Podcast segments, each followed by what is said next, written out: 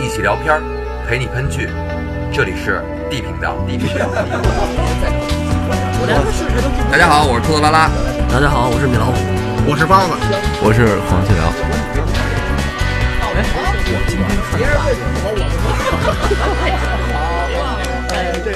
我让你们说懵了。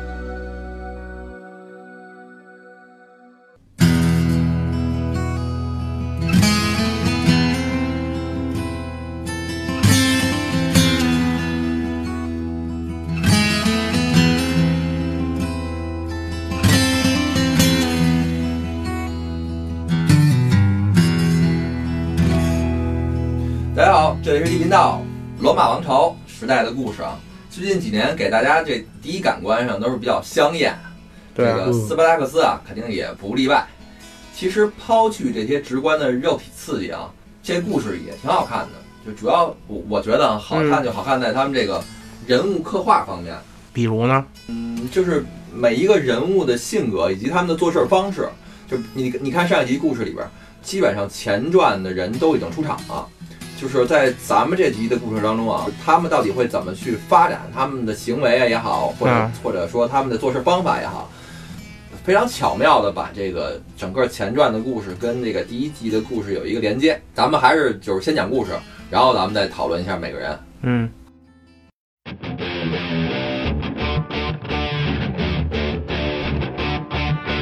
上集说到这个昆纳斯他老爸回来了，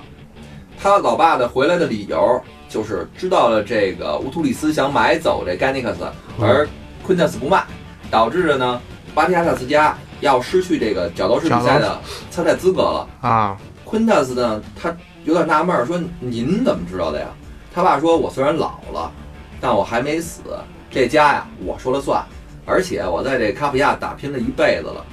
尊重我的人还有的是，你在这边干什么都有人给我报信儿。 这次呢，是这个 Sotoris 告诉他的，就是他那好哥们儿告诉他的。啊，他那那后来这小小八知道了吗？不是那个那个谁，他爸刚才直接说了，昆塔斯啊，直接跟他说了。这次呢是这个索托尼斯给他爸写的信，索托尼斯呢自己解释说是他怕这个昆塔斯玩大了不好收场，反正这个当时这理由还说得过去啊。嗯，那是这个昆塔斯呢从骨子里就非常怕他爸，而且呢他们家老头儿对外做事儿虽然是比较的稳妥中庸，嗯但是治家还是比较严厉的。嗯就是一回来马上这个不顾这昆塔斯的想法，去找那个乌图里斯和谈。就把甘尼克斯卖，对，麦甘尼克死亡说这给我们家参赛参赛资格等等。这昆纳斯呢，虽然不愿意，但是他老爸也不讲理，没办法。老头儿就是回家之后啊，对他不在这几年，所有事情就是昆纳斯干这些所有的事儿，都横挑鼻子竖挑眼的，反正就没没一样看得上的嘛。全部推翻。啊，唯独对这个让这个大黑炭当教练这事儿，他嗯表示自己儿子这个选择是对的。这大黑炭呢，从小是在他们家长大的，也是在老头儿的调教之下，慢慢成为一个强大的角斗士，而且对家里边忠心耿耿，而且非常有能力。这个就在这个老头儿去找这乌图里斯重新谈判的时候，那罗马的大人物又带着另外一个人去他们家玩儿去了，然后就又安排了一次啊，还得那个比赛是吗？就直接安排一次后边的娱乐项目。啊，安排一次啪啪，啊，多亏时间短，然后这在在家里边时儿间短。没待多一会儿，这这局就散了。老头儿跟乌苏里斯谈判完的结果上，嗯让 Quintus 让出之前就罗马那大人物给的参赛资格，把这参赛资格让给小威。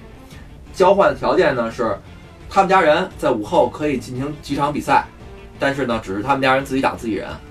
那还是没有那个参加比赛资格呀没。有呢，没谈到那么多呢。那那个甘尼克斯卖卖不卖啊？这现在目前还没谈这件事儿。啊不，光说你先把你们家那资格给我让出来，你们你们家人现在说这个甘尼克斯受伤了，他嗯为什么现在没说？是因为嗯人家那个罗马来大人物是点名让甘尼克斯参加比赛嘛。嗯，他说你先先别说卖他的事儿，因为卖的事儿不就说穿了吗？先说让他说甘尼克斯受伤了，啊好参加不了比赛了好，让让小威的人去替。啊，我还以为先割地再赔款呢，哈。现在是有一更强大的人在后边了。这次他们家自己人打自己人的比赛呢，是 c r i s a s 第一次正式上场比赛。他呢第一场上阵就对阵原来老头儿手下一个非常有实力的用长矛的一个名将。这个比赛呢一开打，嗯这长矛战士就完全占据了巨大的优势。但是那个 Chrisas 之前也说了，他属于那种越打越起劲儿的选手，最终他一超神，反正打赢了，就是一一招制敌是吧？对，就急了，急了之后一打打疯了，疯了之后就算赢 了。嗯，嗜血了，这场战斗也可以看出啊，这个实际上是刻意的安排，这个 Chrisas 是这个 Quintus 买的角斗士，他打赢了他爸爸原来多年培养的名将。嗯，啊，这个 Kratos 呢，凭借这一仗也赢得了老八家的角斗士印记，也正式的成为角斗士了。这个昆达斯父亲啊，从回来之后就一直想努力的修复这个跟那个乌图里斯他们家的关系，嗯但是呢，这个昆达斯还是惦记着要再办一一场这个淫乱的派对，通过之前那罗马人再多贿赂点有钱的、有权的这些贵族们，但是呢，不能让他爸知道，就想攀高枝儿呗，对，还想攀高枝儿，嗯所以呢，他就想了一招给他爸支走。他嗯就跟他爸说呀，说那个咱爷儿俩从您一回来就一直吵架，嗯咱们啊一块儿出趟门儿，去趟那不勒斯，那不勒斯是一港口嘛，啊到那边看看有没有什么条件好的奴隶，咱俩一块儿去挑挑。省得您看我挑的角斗士也不好，然嗯后呢，我觉得您那人都老了，对吧？咱你你教教我怎么挑奴隶。老头儿呢，以为是他儿子想跟他单独出去，就是为了修复一下爷儿俩的关系，嗯啊，所以呢就答应了。但是其实啊背后呢，昆纳斯这么安排的，就是他们爷儿俩去了，去那个那不勒斯之后，这个他媳妇儿跟盖亚俩女的在家招呼这些客人，但是呢也怕是这一堆男的客人来了，来家里面闹事儿什么的，控制不了，管不了嗯，啊，所以呢叫来这个索托尼斯，让他帮忙盯着点儿。是不是出事儿了这回？嗯，本来是一切很顺利呢，但是活动进行到一半儿的时候，这胡图里斯来了。 啊，大家呢也都觉得肯定是不怀好意的，因为他进来之后，第一不喝酒，第二不跟女奴隶什么的鬼混，就在这家里边转悠，啊没憋好屁，学嘛没憋好屁。学嘛什么的，嗯，大家很紧张啊。后来呢，他提出了他要跟这个甘尼克斯单挑，谁跟丹尼克甘尼克斯单挑？这乌图里斯，他原来可能当过兵，会两下子，想跟这甘尼克斯单挑，但是呢，甘尼克斯被警告了，说你不能伤害他，嗯所以呢，就是说你受到这警告之后，就是不但不能伤害他，反而被他伤了，就伤了还反正挨了几刀吧，就赶紧就就给架回去治疗去了。完，大家一看就明白了，这乌图里斯来就是找事儿的呀。嗯嗯所以这盖亚呢，也是对他们家确实不错，主动提出来说，那我上吧，说不管怎么着，先应付完了这晚上再说吧。因为这他这盖亚是往老八家有投资的，知道吧嗯嗯？他也有自己的小九九，嗯，啊，那等于但是他跟他媳妇儿感觉关系还是挺不错的。这就相当于我给我的好伙伴家投资了。对对对我我我既然把钱投给你了，我不能看你们家没落呀。嗯。那我就就就就现身了呗。现身了呗，对吧？啊看罗马人也都开放，然后俩人呢就聊着聊着就进屋了，这时间呢也不知道过了多久，那淫乱派对演了挺长时间的，然后在终于在这个老头儿回来之前结束了，送走了这一波又一波的客人啊，乌图里斯最后也走了，这昆特斯他媳妇儿突然想起来，哟哎盖亚呢，怎么一直没看见啊？结果就去他刚才跟那个乌图里斯进那屋了，一推门儿，发现这个盖亚被这个乌图里斯打死在房间里边了。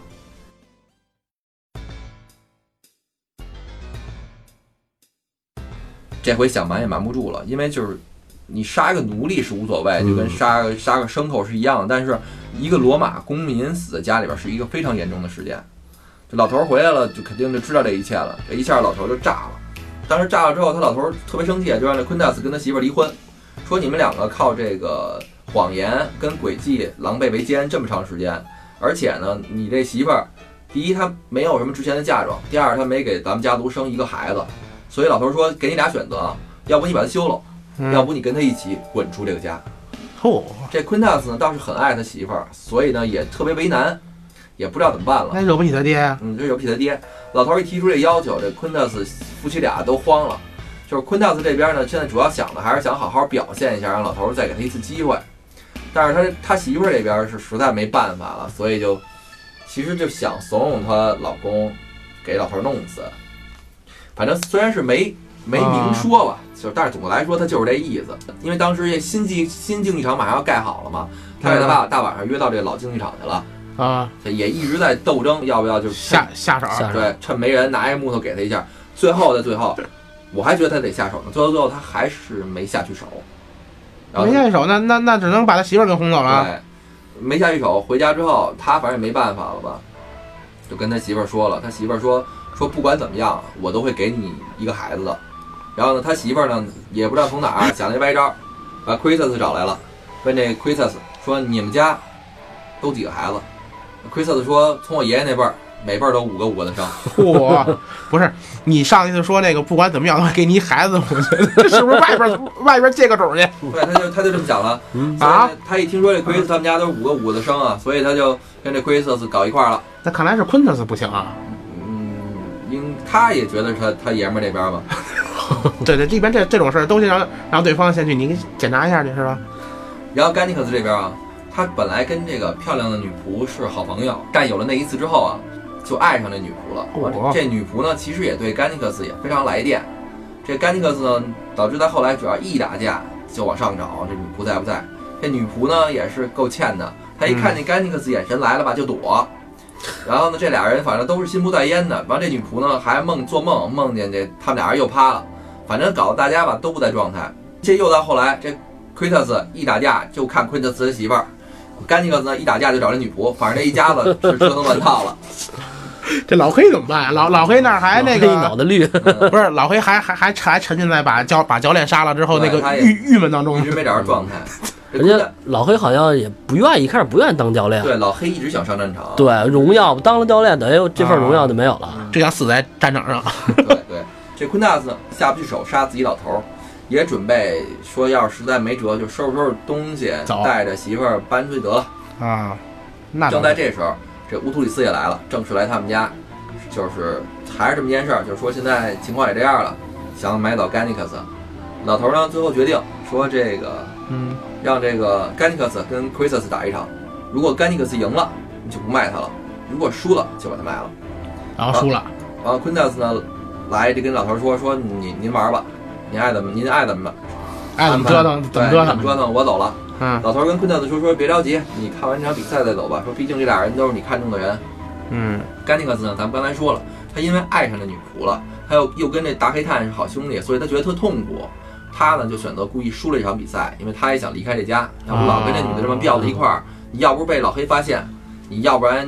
你你都跟着痛苦着，何必呢？嗯所以他就想输了走了。要不然他是他确实是按照他自己想的，他故意输了。但是就在这个比赛结束的时候，昆特斯他爸突然病倒了，啊突然那一下就病倒了。哎，不是那个，就是这帮角斗士输了之后也没必要非得非非非得被弄死是吗是？这样，你如果打死了就打死了，如果你没打死，你到最后拿剑顶顶着人脑袋或者比着人家那个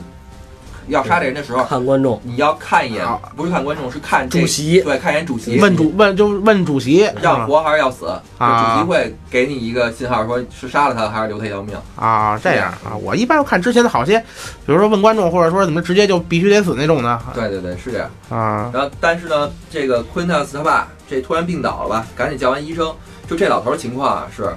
这老头儿之前搬到西西里岛，就是因为这个卡普亚风沙比较大，气候又干燥。那西西里岛呢，那边是海边儿，所嗯，以老头儿呢在这卡普亚老咳嗽，才搬去这西西里岛的。回来没几天犯病了，嗯、在西西里岛待了几年，本来觉得就是已经好多了，嗯。才回来。回来一看呢，还有这个问题，但是呢，就是可能被这个昆塔斯吧弄弄的这个角斗士，老头儿用自己的话说觉得，哎，我感觉好多了，我又想我又想回来重新指挥了 啊，我感觉还是得我我带着了，嗯说白还是不想放权，对对吧？就是这个，啊太上皇还是不行，还是当自己当皇上，还是自己当皇上。嗯，但是昆塔斯呢也确实是孝顺，也着急了，嗯赶紧带着这个医生就出去买药去了。就在他们出去的时候，这个昆特斯的媳妇儿跟老头儿说了实话了。其实啊，老头儿常年的一直咳嗽，是他们下的药是吧？对，其实不是因为风沙，嗯，是因为他媳妇儿一直在老头儿爱喝的蜂蜜酒里边下慢性毒药，因为他一下下的这个毒酒那个太明显的话，他自己也怕被别人发现，让老头儿以为是气候的原因，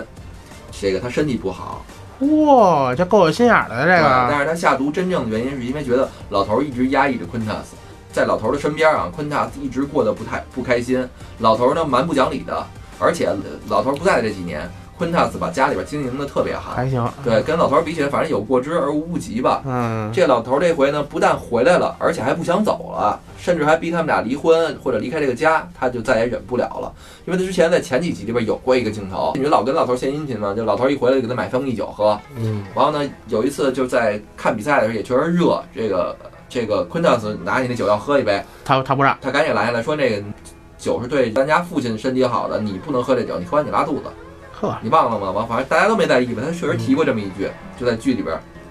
这原剧拍的还来是挺细的。下了毒了，嗯，够心眼儿的啊嗯，够狠的。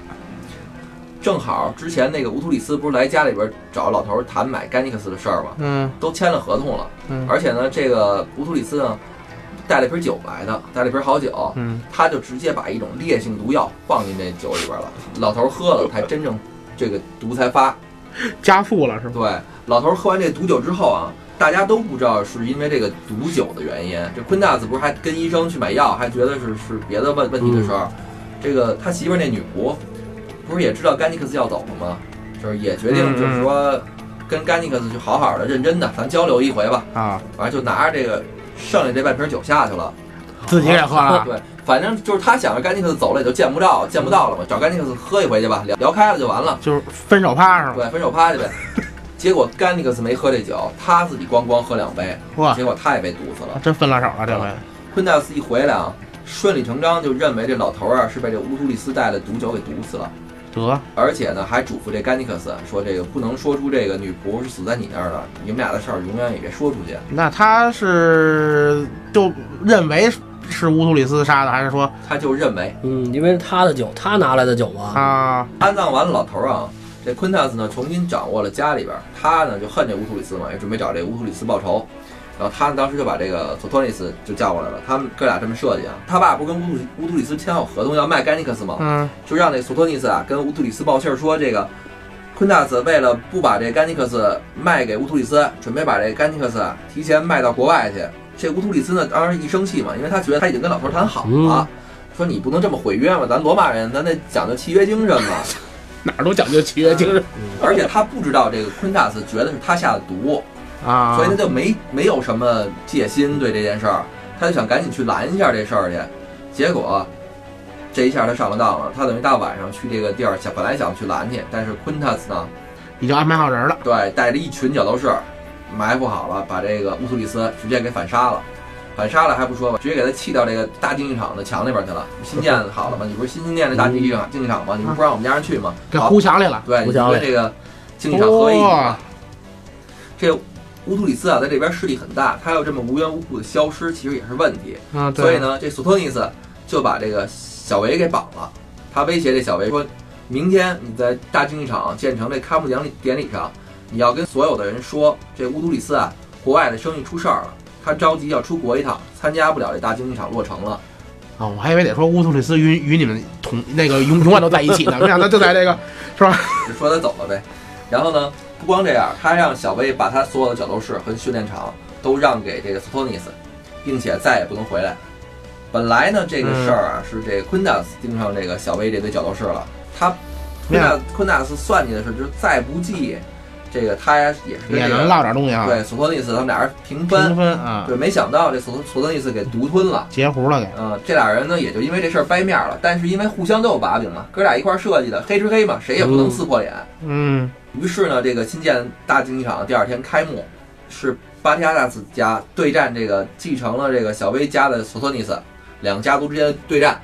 先是分组淘汰战淘汰赛，老八家呢几个名将就不负众望，纷纷杀入了最后的决赛。而另外一边这个索托尼斯他们家的人，虽然参赛的人数多，再加上确实有几个有实力的，他们家呢进入决赛的人人数其实是比老八家的人数要多一倍的，就他们家人多。啊，最后的这个骁将之战啊，是一场大混战，群群群骗，群 P 是所有的人两个家族在一块儿打。这个混战呢是双方多对多的混战，不那不等于就是我们家干你们家吗？这就是而说且而且在地上画一火圈儿，你打出来这个火圈儿的人或者被杀死的人都算输。啊，这个索托尼斯家呢，除了一个超级又高又壮的人特别狠之外，其他人基本上看战力都是那种不值一提的。所以呢，这个巴提亚纳斯家的角斗士都没把他们放在眼里边儿。一开仗啊打的差不多了，这个巴提亚纳斯家就开始内斗了。啊，对，一番混战之后，就各怀鬼胎嘛，大家都想拿到最后这冠军，因为最后是要求剩一个人。啊，其实巴加拉斯加的有实力点的选手都是觉得我们最后肯定得挑战甘尼克斯，啊，好哈，我还以为啊团团个人战是吧？呃对他其实是到最后是要剩一个嘛，但是呢，他们确实也是低估了对方那个大壮了，骚高闷壮那骚个，高闷壮那个，反正最后战到最后吧，就剩那骚高闷壮那哥们 儿，还有 Kratos，嗯，还有 g a n i c u s 三个人了。然后呢，这个 Kratos 在中了一刀之后，眼看就要被那个大壮给斩的时候、嗯 g a n i c u s 一个战斗怒吼，加上一个圆 护，帮这个 Kratos 挡下致命的一刀，而且呢，就把那个 Kratos 等于撞出圈外了。他等于就他们俩就一 v 一，一 v 一，最后 g a n i c u s 发挥十分稳定啊，就嗯干掉了这个，就是就是大老大老壮儿。啊，赢得了冠军。这个索托尼斯呢，脑子转的也快，他这人他也坏。然后人家说这个大定场落成第一个骁将诞生，应该给这冠军什么礼物最有意义呢？他就跟那个执政官说说这个，说咱们今天第一次落成，为了奖励咱们这个说鼓励卡普亚以后会出更多的角斗士，嗯所以这次咱们应该奖励这甘尼克斯自由。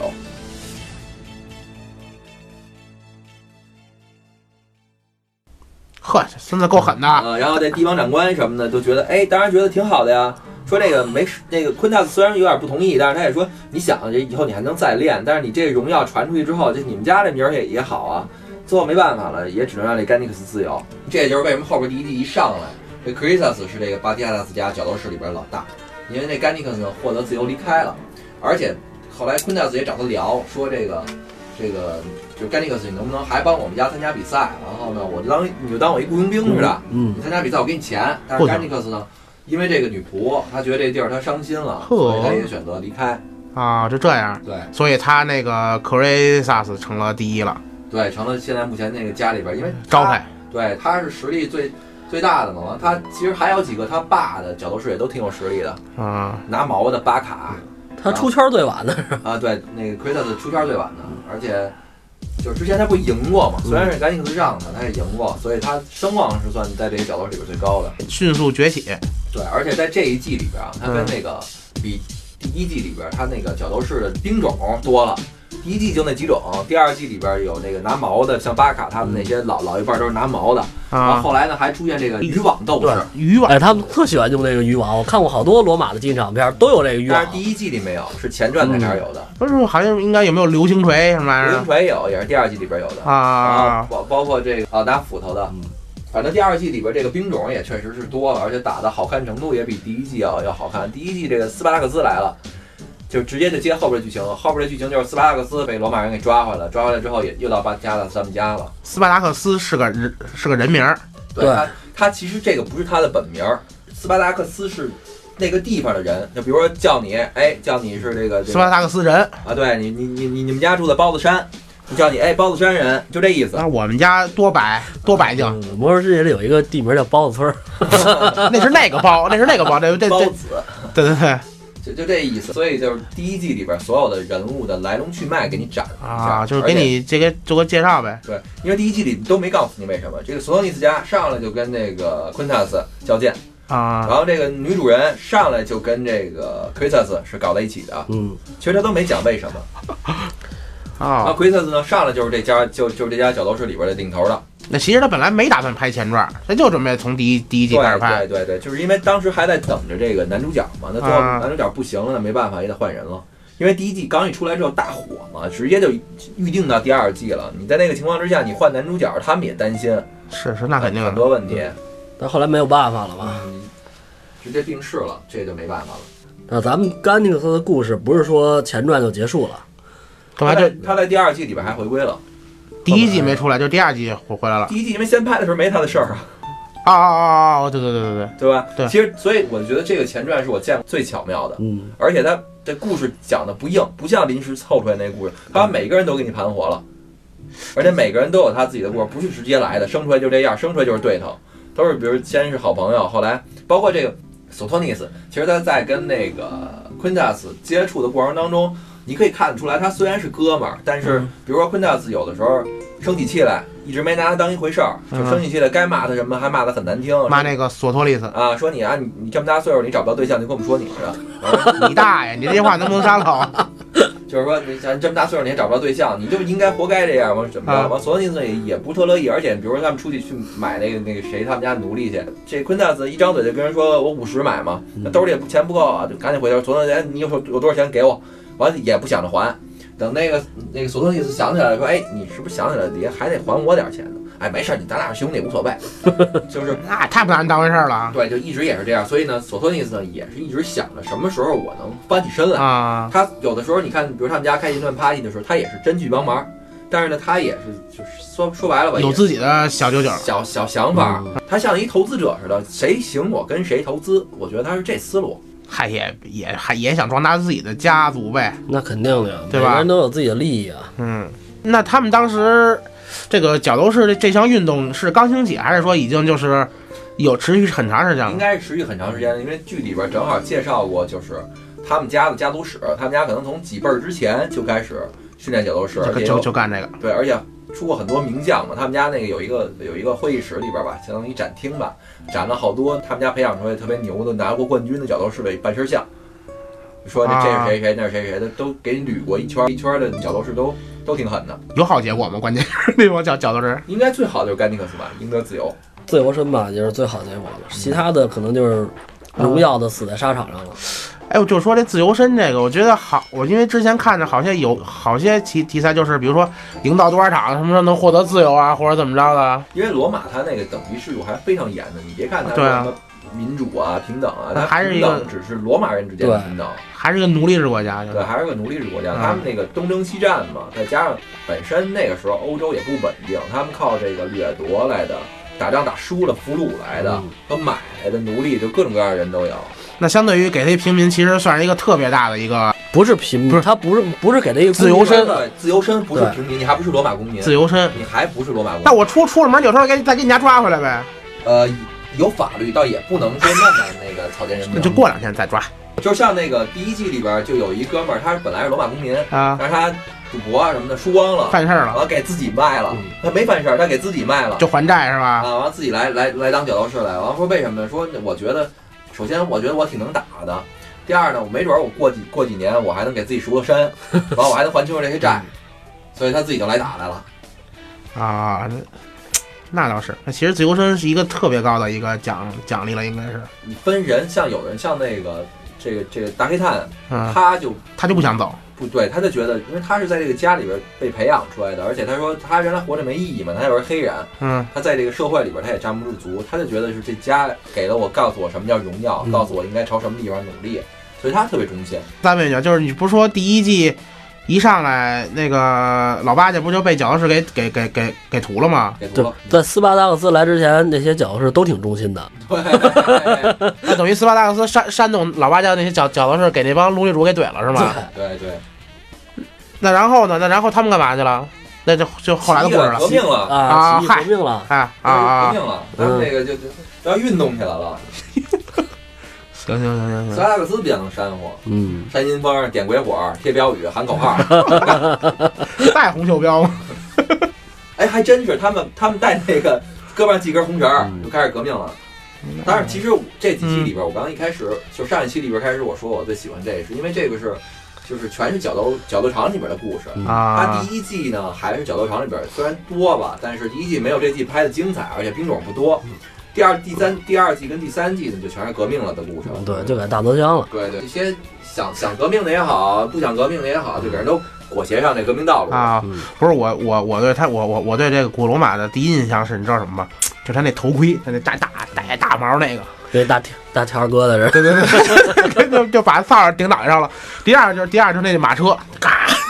对，之前咱们不是还说嘛，就在没有这些美剧之前嗯啊，大家一提到罗马，还在讨论战力呢，什么嗯罗马时代跟那个秦始皇比啊，哪哪个波哪个版图最大或者什么打的，对对哪哪打上哪波的军队更厉害，他们的战术，罗马啊那步兵方阵什么的，他聊这些的。美剧一上来之后，这些香艳的呀什么的一 来，大家的关注点就立马不在这谁的兵厉害是了。吧？其实感觉这些美剧里边刻画这个罗马军团都不是太狠，哎，我记得历史上有一支罗马队伍到过咱们这边是吧？没倒过来，就是他们是这么对比的：突厥啊，还是还是哪波人啊，被咱们打败了？东迁他们过去打败了一支罗马军团，嗯，所以呢，按这个这么推算，咱们汉人的武力值应该比这，当然这是咱们汉吹的这这波人的意思啊，就是哎，不是也是那会儿说唐朝挺大的了吗？其实是是哪那不个是唐朝，不是是哪个朝代是应该是汉最汉汉到两晋南北那会啊，儿，对，反正就是两两通晋过那南么北一朝个是吧？推算，没有正式的接接过呀，还毕竟嗯太远了，那时候还是太远了，根本过不去。说那是那个是东罗马帝国还是西罗马帝国落寞之后，有一波人过来了，嗯过来之后被收编了。啊，完，他们那汉吹，他们那是什么意思？那是说，当年咱们打败了这个突厥人，但是突厥人被迫给咱们打的西迁了。西迁过去之后，他们跟罗马人碰上了，把罗马人给打败了。所以呢，咱们这边人不是比罗马人厉害。但是那天我也我也看，但实际上那个历史这个进程是接不上的。对对对，是 汉吹他们是生拔出这个点来。那谁最远？铁木真最远吧？当然了，是铁木真，铁木真直接干过去了吧？但是人铁木真不承认是中国人，人对嗯承认人自己是蒙古人。蒙古族人黄金家族，他黄金是家族打到多瑙河畔，现在还没找上那个墓呢吗？没找着。没找着你这找成吉思汗墓啊？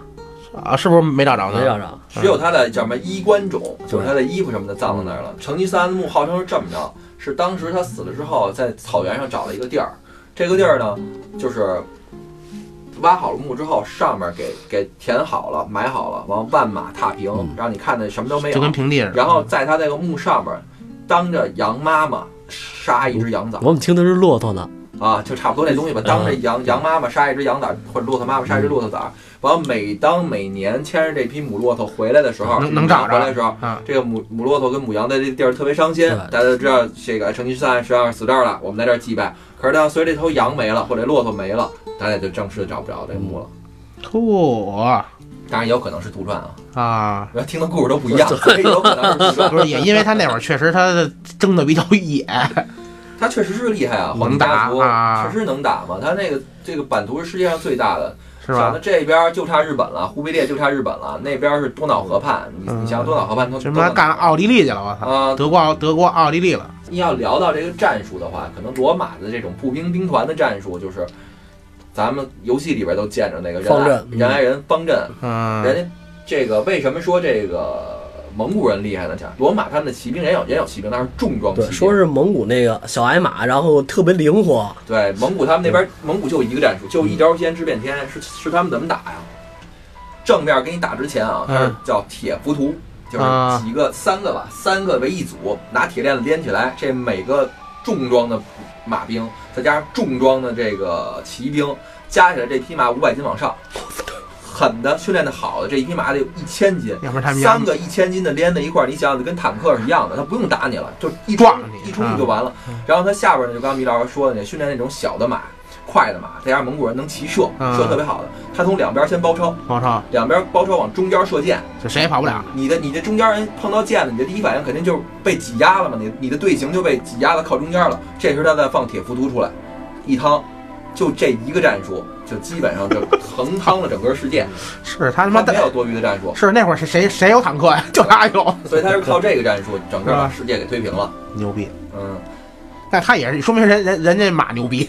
对他就是，他是第一他骑射准，嗯第二就是他速度快，然后他那个铁浮屠又又又又又能趟，你重装步兵根本就没戏，人家一射箭，你往中间一挤，你中间一挤，人家帮一撞你，你你等于其他战术都没有用了。主要他们那个政策还特别狠，嗯很多的民族都被他们给消灭了。他们那政策是红帐篷、黑帐篷那个是干吧？嘛灭灭人族啊？是是往你那个城门口先拉一马车来，嗯，这马车来到城里先跟你喊说，城上的哥们儿们听着啊，投降如果你投降的话，比这马车高的男人我都杀了，没有车轮子高的小孩儿跟女人都可以活着。如果你不投降，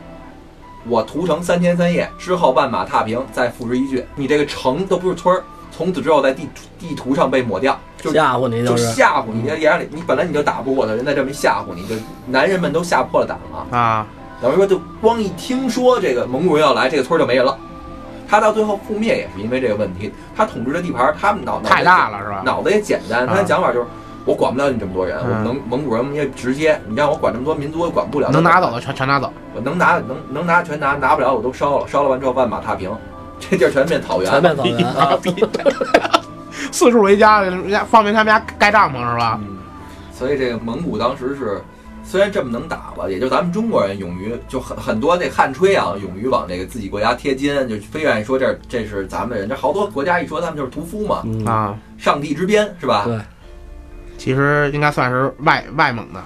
对他们是一直说自己是蒙古人，没人说自己是中国人。他们说中国是我们的一部分。